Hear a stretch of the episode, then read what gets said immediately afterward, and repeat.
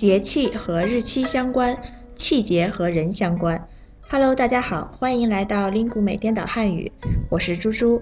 今天我们要说的一对颠倒词是节气和气节。大家好，我是来自韩国的右斌。哎呀，右斌，好久不见呀！哎，我们不是上周才见过面吗，猪猪？嗯，是，我是说啊，你好久没有上我们的节目了。最近过得怎么样呀，右边？哦，确实是，猪猪，我最近晚上睡不着觉了。啊？为什么睡不着啊？有什么事儿吗？不是，没什么事，是因为天气太热，我不喜欢夏天。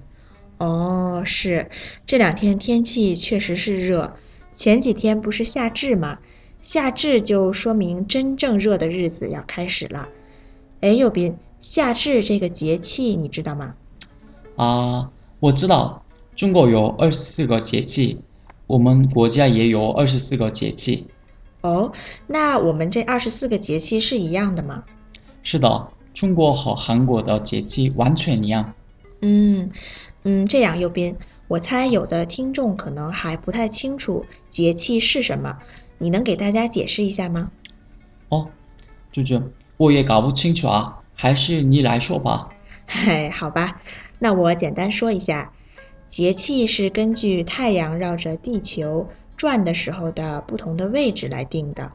我们把这些位置分为二十四个位置，也就是二十四个节气了。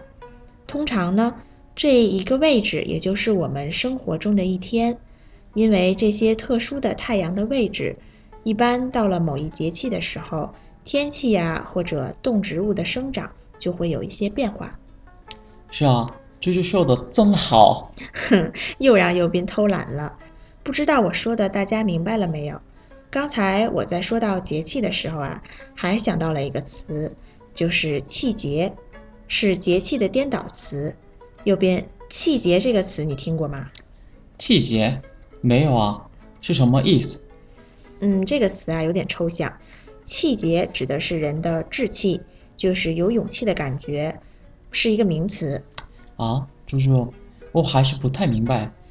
嗯，行，那比如吧，右斌看起来就是一个有气节的人，看起来坚强勇敢。啊，明白了，猪猪。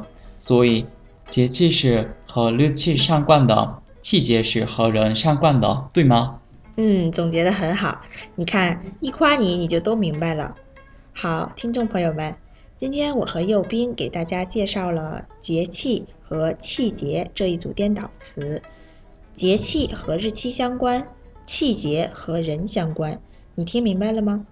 我是猪猪，您刚才收听的是由 Lingu 美出品的 Speak Chinese 系列节目。本期节目就先到这里了，我们下期再见。再见。